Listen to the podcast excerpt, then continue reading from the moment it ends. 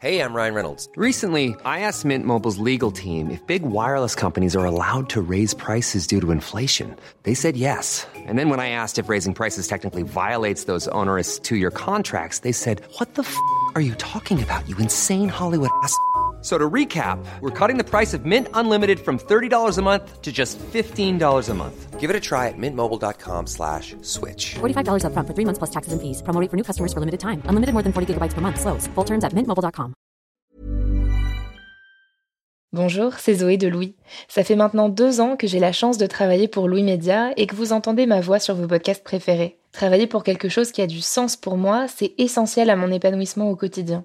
Et vous, comment se passe votre relation au travail? C'est plutôt épanouissant et enthousiasmant ou plutôt boule au ventre et des motivations Si vous êtes dans le deuxième cas et que vous comptez chaque semaine le nombre de jours qui vous séparent du week-end ou des prochaines vacances, je vous recommande plus que jamais le parcours Chance, partenaire d'émotion. Chance est une communauté d'entraide professionnelle pour aider chacun et chacune à trouver sa place dans le monde du travail. La communauté Chance a une méthode unique qui a fait ses preuves. La première étape, c'est celle du bilan de compétences. En trois mois seulement, vous allez pouvoir redéfinir vos objectifs pro et renouer avec ce qui vous anime vraiment, avec l'aide d'un coach professionnel qui vous sera dédié. La deuxième étape, c'est celle du passage à l'action. Une fois votre projet défini, toute la communauté Chance sera à vos côtés pour donner vie à votre projet. Un collectif hyper engagé, prêt à vous épauler et à vous ouvrir son réseau. Si ce message résonne en vous, je vous invite à vous rendre directement sur le site chance.co pour faire le point gratuitement avec un conseiller et changer ce qui ne va pas ou plus dans votre vie pro. Bonne écoute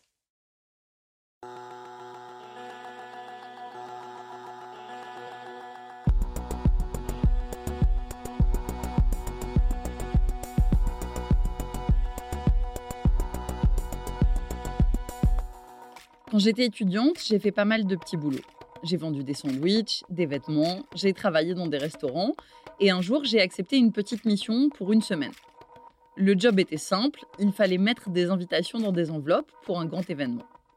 Je me suis retrouvée dans cette très grande pièce avec des milliers d'enveloppes, je ne sais pas combien il y en avait, et 7 heures d'affilée, je faisais les mêmes gestes. Prendre une invitation, la mettre dans une enveloppe, retirer le collant pour la fermer, prendre une invitation, la mettre dans l'enveloppe, etc., etc. J'avais rien avec moi, j'avais pas de smartphone, donc pas de podcast, pas de musique, rien du tout, juste moi et les enveloppes. En fait, c'est la pire expérience que j'ai jamais eue. Depuis ce moment-là, pour moi, la répétition, c'est la définition du cauchemar professionnel. Pour d'autres, le trauma du travail, ça a été l'ennui. Alors quand on entend s'ennuyer, ça peut faire ricaner, on se dit que c'est pas mal d'être payé à rien faire, mais en fait, c'est une solitude absolue et l'impression de ne servir à rien du tout. Selon les études et selon les années, on aussi entre 30 et 45% des salariés en France qui disent s'ennuyer au travail. Évidemment, là-dedans, il y en a qui s'ennuient un peu et d'autres qui n'ont strictement rien à faire et qui sont victimes de bore-out. C'est un concept qui a été théorisé en 2007 par deux consultants suisses en management, Peter Werder et Philippe Rotlin. Pour décortiquer cet étrange problème, j'ai parlé avec deux personnes. Jeanne, 28 ans, qui travaille dans l'industrie du luxe et qui pendant un an et demi n'a eu aucune mission. D'ailleurs, elle ne s'appelle pas vraiment Jeanne, elle nous a demandé de préserver son anonymat. Et puis je me suis aussi entretenue avec Christian Bourion. Il est docteur en sciences économiques et spécialiste de la gestion du travail. C'est lui qui a fait émerger la thématique du bore-out en France. Il a écrit un livre qui s'appelle Le bore-out syndrome, quand l'ennui au travail rend fou. Je m'appelle Marie Semelin. Bienvenue dans Travail en cours.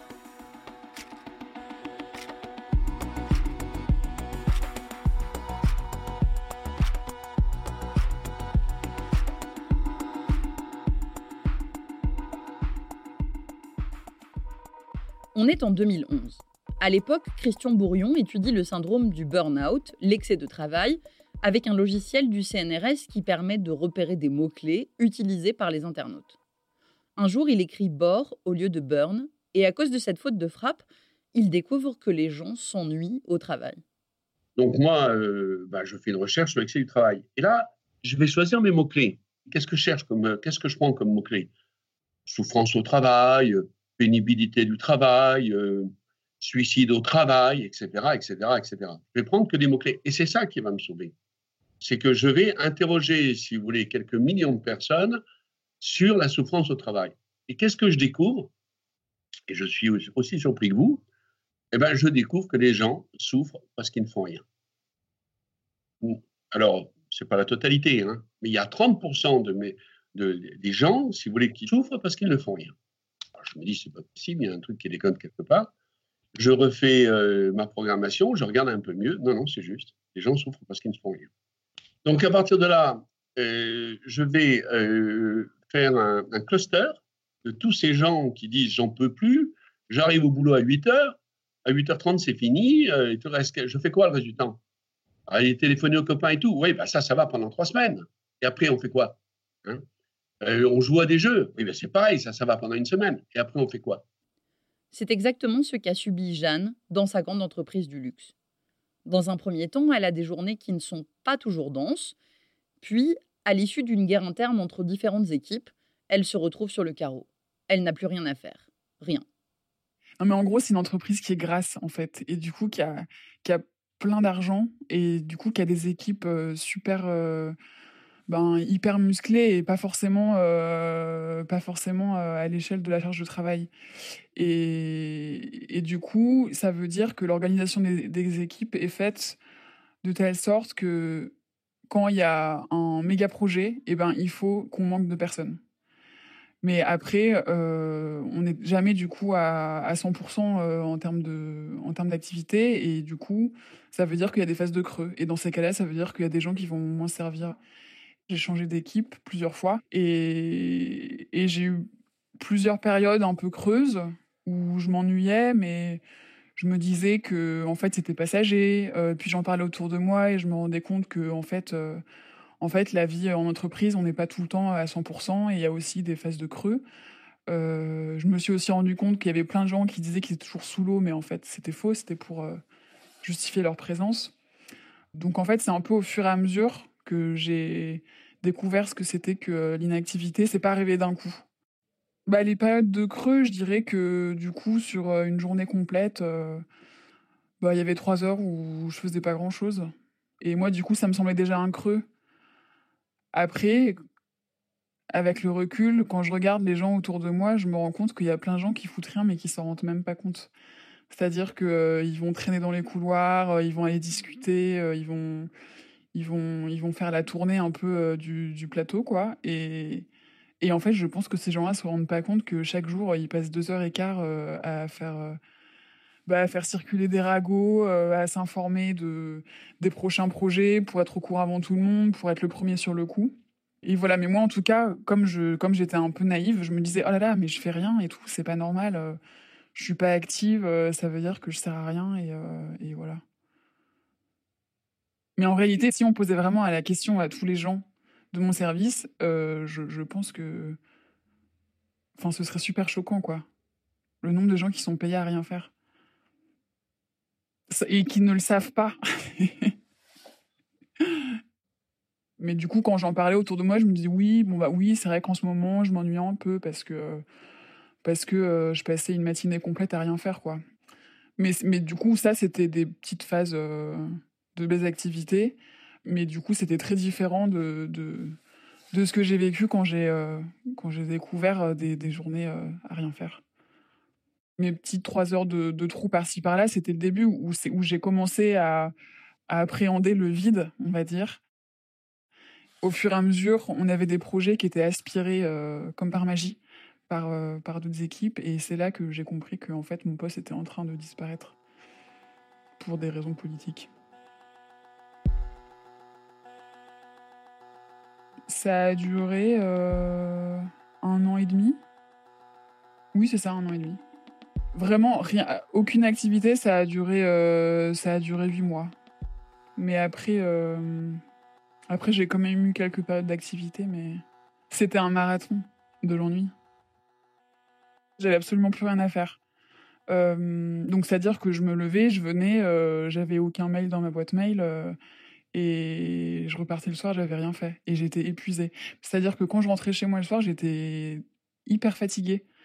Je sais pas, comme si j'ai, en fait, j'étais un peu anesthésiée. Euh, peut-être le, côté, euh, le fait de pas être suffisamment stimulé intellectuellement, de pas être actif, ou, ou peut-être juste physiquement s'avachir derrière son ordinateur, enfin pas aller en réunion, pas se lever, pas parler aux gens, pas avoir d'interaction. en fait, je pense que ça, hum, ça ramollit complètement et, euh, ça, ça fatigue vachement. Enfin, c'est un, un état physique euh, vraiment bizarre que je connaissais pas. Ce qu'a subi Jeanne, c'est une véritable souffrance. C'est d'ailleurs comme ça que Christian Bourrion définit le bore-out. Alors, qu'est-ce que c'est que le bore-out Le bore-out, c'est un, c'est une souffrance, mais une souffrance qui déstructure la personnalité. Une- on ne peut pas parler de maladie, c'est une attaque de la personnalité. Mais euh, cette attaque de la personnalité ne se fait pas euh, n'importe comment. C'est comme dans, toute maladie, euh, il y a, si vous voulez, des conditions épidémiologiques. Il faut que le gars ait un espoir dans son travail. Il est engagé dans son travail, il a un salaire, il y a pensé, il a passé les examens, il a passé ensuite les entretiens, et il espère du travail s'épanouir, de l'argent évidemment. Mais c'est pas ça qui compte, s'épanouir et tout. Et qu'est-ce qui se passe? Ben, Il n'a rien à faire. Il n'a rien à faire. Il se dit, quoi, ça va pas durer. Ça va pas durer. C'est pas possible que ça dure. Ça passe un mois, deux mois, trois mois, quatre mois, cinq mois. C'est une souffrance terrible de s'ennuyer, de ne rien faire. Et il faut bouger. C'est un cercle vicieux. Car plus vous vivez, plus vous menez votre vie en faisant des trucs et des machins, plus il faut faire des trucs. Le cerveau, il s'adapte. Le cerveau a besoin d'être nourri et qu'il faut faire des trucs et des machins pour mener votre vie.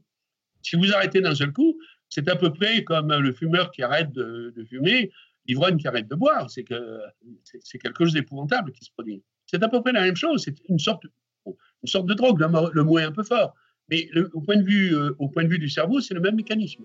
Une sorte de drogue.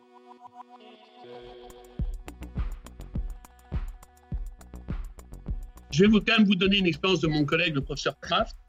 Euh, donc, moi, je suis un spécialiste, si vous voulez, de la gestion du travail. Et à Nancy 2, vous, à Nancy 1, vous avez, une université qui travaille sur des rats, parce qu'eux sont des scientifiques. Et le professeur Kraft, il, avait trois pièces, il m'a montré son truc.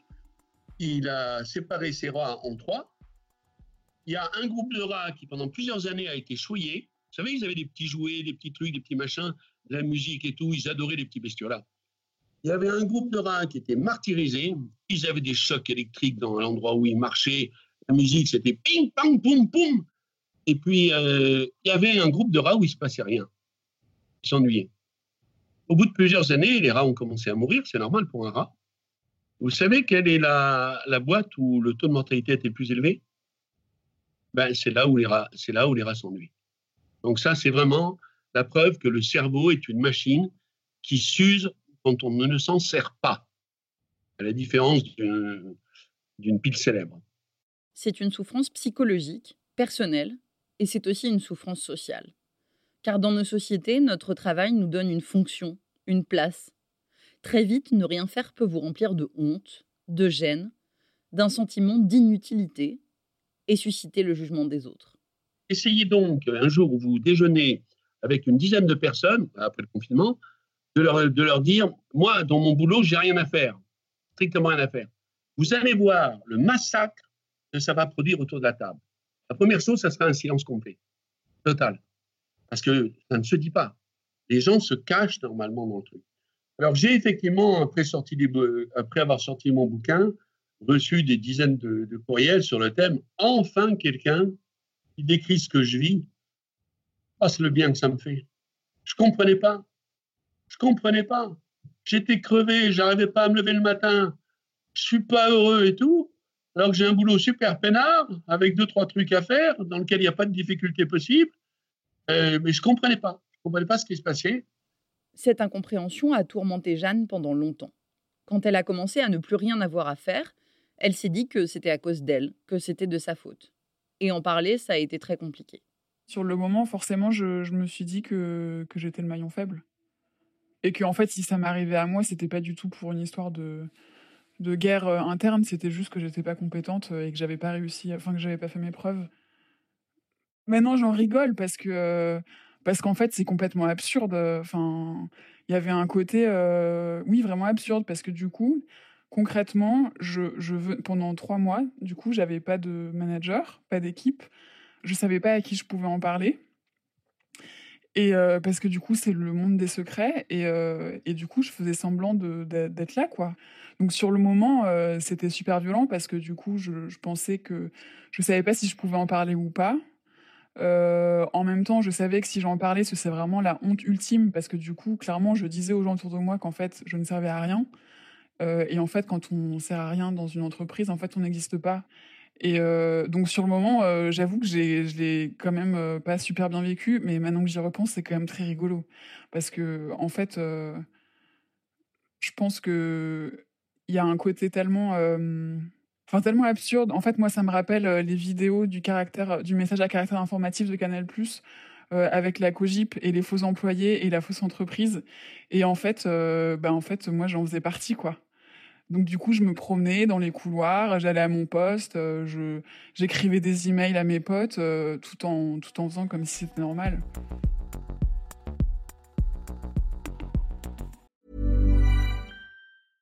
Hiring for your small business? If you're not looking for professionals on LinkedIn, you're looking in the wrong place. That's like looking for your car keys in a fish tank. LinkedIn helps you hire professionals you can't find anywhere else, even those who aren't actively searching for a new job but might be open to the perfect role. In a given month, over 70% of LinkedIn users don't even visit other leading job sites. So start looking in the right place. With LinkedIn, you can hire professionals like a professional. Post your free job on linkedin.com/people slash people today. Alors j'ai fait un peu des crises de panique quand même hein, euh, sur le moment, euh, ce que je que que je connaissais pas. Euh, mais assez rapidement, euh, en fait, comme j'avais eu le temps de réfléchir, de réfléchir beaucoup au sujet du travail, ce que ça m'apportait, est-ce que j'étais heureuse ou pas, j'avais déjà quand même beaucoup mûri le sujet et je et je et je voyais en fait, j'étais super euh, conscient de ce qui était en train de m'arriver et du coup je voulais être actrice en fait. Je c'était pas comme si je passais du tout ou euh, enfin de tout à rien en un claquement de doigts. En fait je l'avais vu venir progressivement et du coup j'avais été quand même assez passive jusqu'à présent et euh, et donc à un moment donné quand j'ai commencé à à faire des crises d'angoisse alors que en soi j'étais payée à rien faire. Donc du coup enfin j'étais dans une planque quoi. Il y a des gens qui qui seraient très contents d'être là je me disais mais je suis trop jeune pour être au placard. euh, Je, je comprenais pas trop euh, comment je me retrouvais dans cette situation. En fait, le, plus compliqué, c'était de pouvoir en parler à personne parce que, enfin, c'était une ambiance super malsaine de travail et, euh, donc euh, je pouvais en parler à, en parler à personne. Mes parents comprenaient pas forcément où était le problème à partir du moment où j'avais une où j'avais un emploi stable en CDI qui me permettait de faire un emprunt pour acheter un appart, eux, ils se disaient pas forcément que c'était euh, alarmant.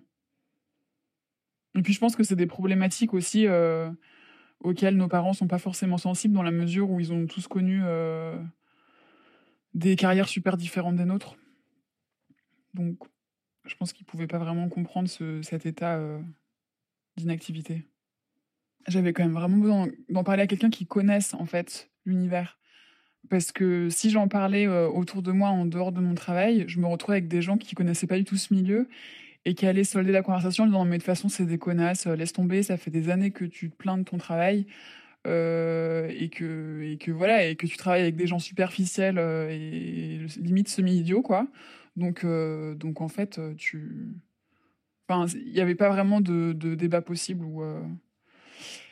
donc j'avais quand même besoin d'en parler avec quelqu'un de mon de ma, de mon entreprise. Et en fait euh, et en fait j'ai trop regretté parce que après j'étais paranoïaque en me disant non mais de toute façon il va en parler à machine à machin et après ça va être fini pour moi. Alors que je vois pas ce qui aurait pu être fini pour moi vu que en fait déjà j'existais plus donc euh, mais euh, mais il y a vraiment un côté il y a vraiment une espèce de honte qui est super bizarre à identifier. En fait, ce qui m'interpelle, c'est le décalage entre la pression économique énorme qu'il peut y avoir dans certaines entreprises, où chacun se plie en douze pour toujours plus de profit, d'où le problème massif des burn-out, et en même temps, cet ennui. Et il ne date pas d'hier, puisqu'à la fin des années 60, James G. March, sociologue, et Herbert Simon, prix Nobel d'économie, publient leur livre Les organisations. Ils y expliquent que les entreprises et les institutions génèrent beaucoup d'inactivité et n'arrivent pas à rationaliser au point que tout le monde trouve une place pleine. Plus récemment, en 2013, dans son livre Bullshit Jobs, l'anthropologue américain David Graeber affirme lui que la bureaucratisation du travail fait proliférer les postes inutiles ou superflus dans les entreprises publiques comme privées. Une situation différente de la mise au placard, cette expression dont on parlait beaucoup pour la génération de nos parents. Le placard, c'était pour pousser un individu précis à s'en aller. Le bore-out, ça ne vise pas forcément le salarié de manière personnelle. C'est un défaut dans l'organisation. Voilà, la mise au placard euh, va intervenir, mais plutôt dans les postes qui sont en haut de la hiérarchie, c'est-à-dire des directeurs généraux ou peut-être simplement des, chefs de département, enfin, déjà un niveau assez élevé. Euh, le gars ne veut pas quitter son poste, alors que pour une raison X ou Y, on lui demande, par exemple. Euh, ou bien il a commis, si vous voulez, une faute sur laquelle il n'est pas sanctionnable. Et un beau matin, il va euh, découvrir qu'il ne reçoit plus une lettre, plus un coup de téléphone, éventuellement que sa ligne téléphonique est coupée, et qu'il n'arrive plus rien sur son bureau. Il n'a plus un rendez-vous de la journée, plus rien. Et c'est ce qu'on appelle la mise au placard. C'est-à-dire qu'il n'a plus strictement plus rien à faire.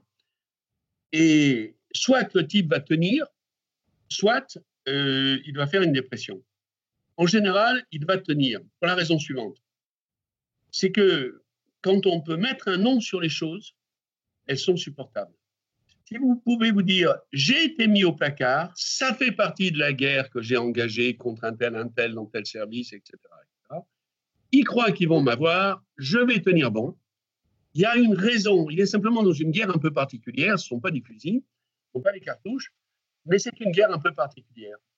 Et il va décider de la gagner en engageant là-dedans euh, bah, les moyens qui sont les siens c'est-à-dire la, capacité à s'occuper quand on n'a rien à faire. Pour sortir de son ennui, Jeanne s'est mise à essayer de trouver des occupations régulières, faisables depuis son poste. On travaille en open space, donc du coup, tout le monde peut voir ce que je fais sur mon écran. Donc j'ai écouté beaucoup de podcasts à ce moment-là, parce que ça, demande quand même d'être pas mal concentré. Euh, j'ai fait beaucoup ça, j'ai fait plein de candidatures en fait, euh, même si les gens voyaient ce que je faisais, euh, j'avais du temps pour le faire, donc enfin, en tout cas, j'ai beaucoup cherché de, travail sur place. Après, c'était plus compliqué de faire vraiment des lettres de motivation détaillées ou bien de. Parce que. En fait, c'est super fatigant de rien faire à son poste.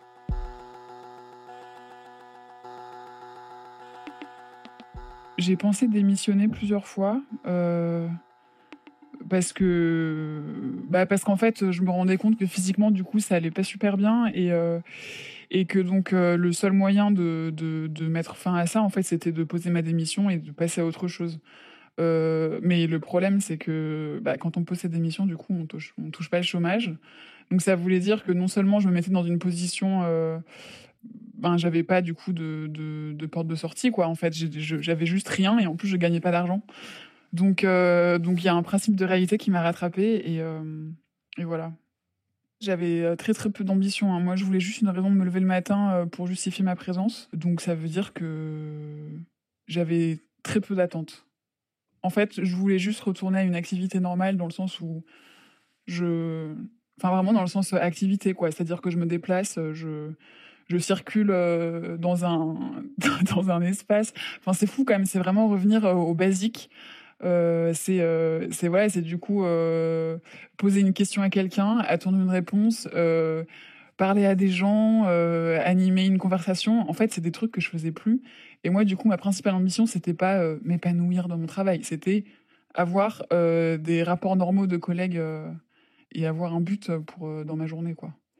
Donc c'était très très faible comme ambition. En fait, ça m'a permis de, de me libérer vachement l'esprit euh, parce que du coup cette inactivité, enfin cet ennui profond, c'était vraiment un boulet que je me traînais et qui me tirait vers le bas euh, pour tout quoi. Donc aujourd'hui, en fait, le, le fait d'avoir un minimum de d'activité, d'avoir euh, de, de, juste d'avoir ma présence qui est justifiée là où je suis, en fait, moi, ça me permet de me de me dégager un espace pour aller voir ailleurs. Pour ça me donne l'énergie pour ben, pour euh, être euh, plus désirable aussi sur euh, sur le marché du travail. Ça veut dire que quand je passe des entretiens, j'ai pas j'ai pas l'air au fond du seau. Enfin, c'est c'est idiot, mais en fait, juste avoir quelque chose à faire dans la journée, ça me permet de. Enfin, c'est super libérateur. Je pense que en fait, c'est c'est une banalité, mais, euh, l'action euh, entraîne l'action. Donc, euh, si j'avais absolument rien à faire de la semaine, bah, du coup, ma candidature, jamais, j'allais jamais l'envoyer. Alors que si je sais que j'ai un créneau d'une heure et quart pour le faire dans la journée, bah, je vais le faire. Et en plus de ça, je le ferai avec une confiance que j'avais pas avant. En fait, plus on grimpe, plus on. Enfin, je dis pas que je suis en haut de l'échelle, hein, pas du tout. J'ai très très peu évolué. Mais par contre, euh, je me rends compte que du coup, je travaille sur des choses euh, qui peuvent euh, susciter bah, la convoitise d'autres équipes ou d'autres personnes. Et c'est à partir de là que je me suis rendu compte que c'était vraiment du coup des dynamiques de rivalité, de compétition, de et c'est pas du tout intéressant. Je, trouve qu'il y a rien d'excitant là-dedans. Donc moi aujourd'hui, je me rends compte que ce qui m'intéresse vraiment, enfin ce qui, ce qui me donne vraiment envie de me lever, euh, enfin de, retrouver une équipe, c'est d'avoir des gens euh, qui se planquent pas derrière, derrière des masques de, de super employés toute la journée, parce que les journées sont longues. Aujourd'hui, le bore-out n'est pas reconnu comme une maladie professionnelle. Une étude anglaise intitulée Bored to Death, s'ennuyer à mourir, publiée en 2010, relevait pourtant que les salariés qui s'ennuient au travail présentent un risque deux à trois fois plus élevé d'accidents cardiovasculaires que ceux dont l'emploi est stimulant. Mais en France, si la reconnaissance du burn-out avance, celle du bore-out est encore lointaine. En attendant, on a au moins un mot, une expression. La possibilité de nommer ce qui nous arrive pour mieux le surmonter. Se dire qu'indépendamment de savoir si on fait bien notre boulot, un jour, on peut se retrouver dans un angle mort sans que ce soit de notre faute.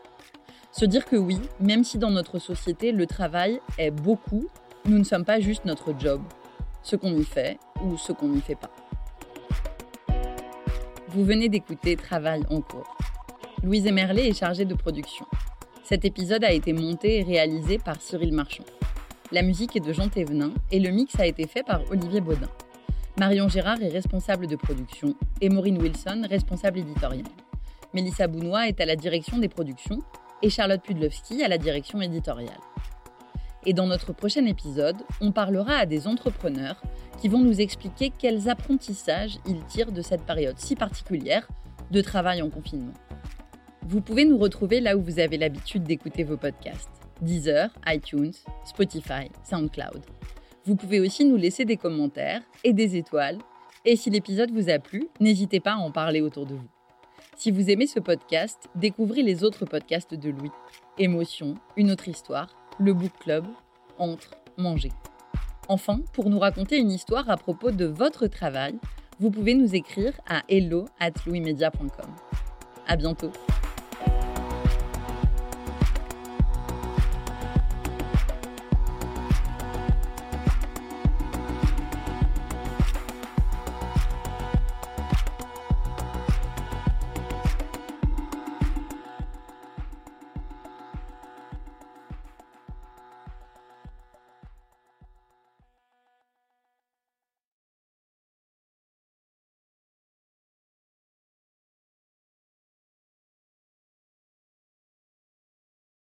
Bonjour, c'est Zoé de Louis. Dans Émotions au travail, on décrypte toutes les émotions qui vous traversent et vous bousculent parfois dans votre vie professionnelle. Aujourd'hui, j'aimerais vous parler d'un podcast super inspirant, Bienvenue dans l'ascenseur, animé par Anne-Cécile Sarfati.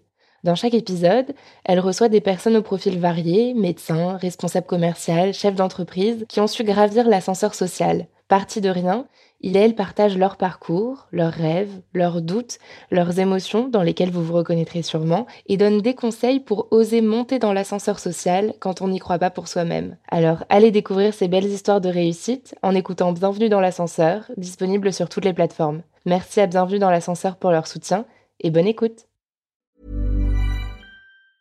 Mom deserves the best, and there's no better place to shop for Mother's Day than Whole Foods Market. They're your destination for unbeatable savings, from premium gifts to show-stopping flowers and irresistible desserts. Start by saving 33% with Prime on all body care and candles. Then get a 15-stem bunch of tulips for just $9.99 each with Prime. Round out Mom's menu with festive rosé, irresistible berry chantilly cake, and more special treats. Come celebrate Mother's Day at Whole Foods Market